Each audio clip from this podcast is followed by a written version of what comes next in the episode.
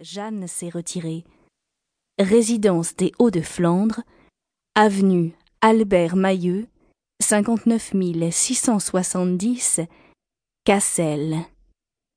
03 28 42 44 30.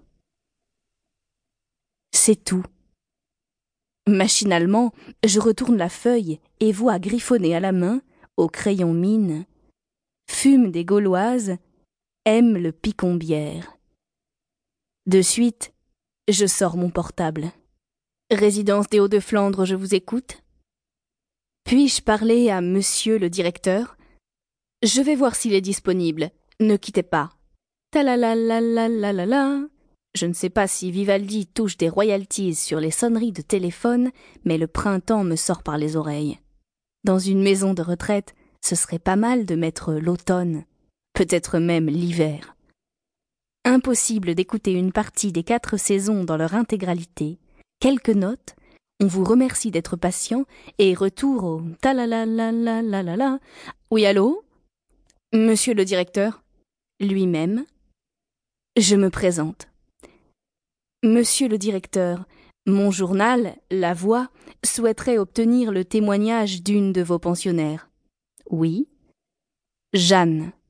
Je n'ai pas le temps de finir ma phrase. Jeanne de Wild, vous plaisantez.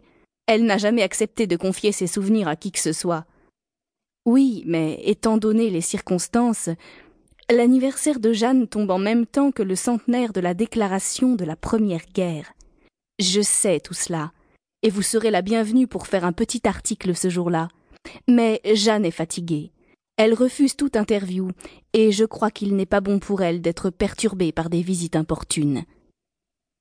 Raccroché. Alors j'y suis allée au culot. Le 3 juin au matin, j'ai quitté l'île pour Cassel, bien décidée à être la première à obtenir de Jeanne quelques secrets sur sa longévité et, qui sait, quelques souvenirs de sa jeunesse, de ce qu'elle a vécu pendant la Première Guerre. Et ça s'est très bien passé, même si j'ai failli y laisser ma peau. Il bruinait doucement, de cette petite pluie qui vous transperce si vous n'y prenez pas garde. Les pavés étaient glissants, et pour un peu, ma kawa partait en dérapage dans la montée de Cassel. Quand j'ai poussé la porte de la maison de retraite, une dizaine de petits vieux, petites vieilles, étaient assis dans le hall, sur des banquettes ou dans leurs fauteuils roulants. L'une dormait, l'autre ronflait les yeux ouverts. Quelques regards se sont tournés vers moi. Je me suis hasardé à demander Vous savez où se trouve la chambre de Jeanne? Jeanne de Wild La doyenne Oui. Vous voulez la voir? Oui.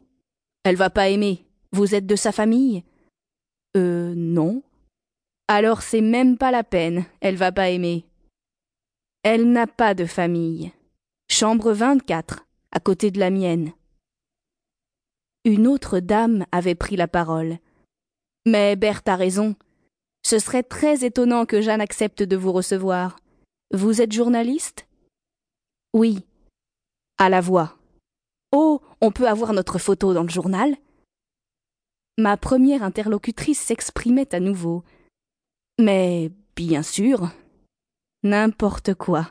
J'aurais promis n'importe quoi pour faire plaisir à ces charmantes personnes, surtout pour qu'elles ne pensent pas à alerter le personnel de la maison de retraite. Clic. Voilà. Photo. Et ça va paraître dans le journal?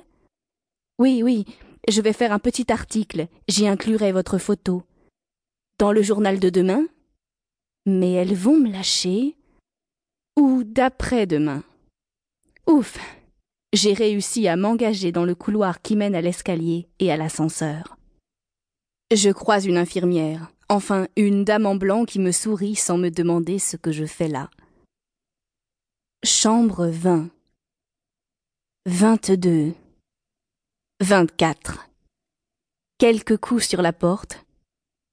Plus fort. Rien. Pas de réponse.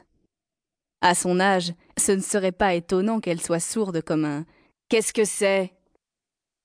La vache, quelle voix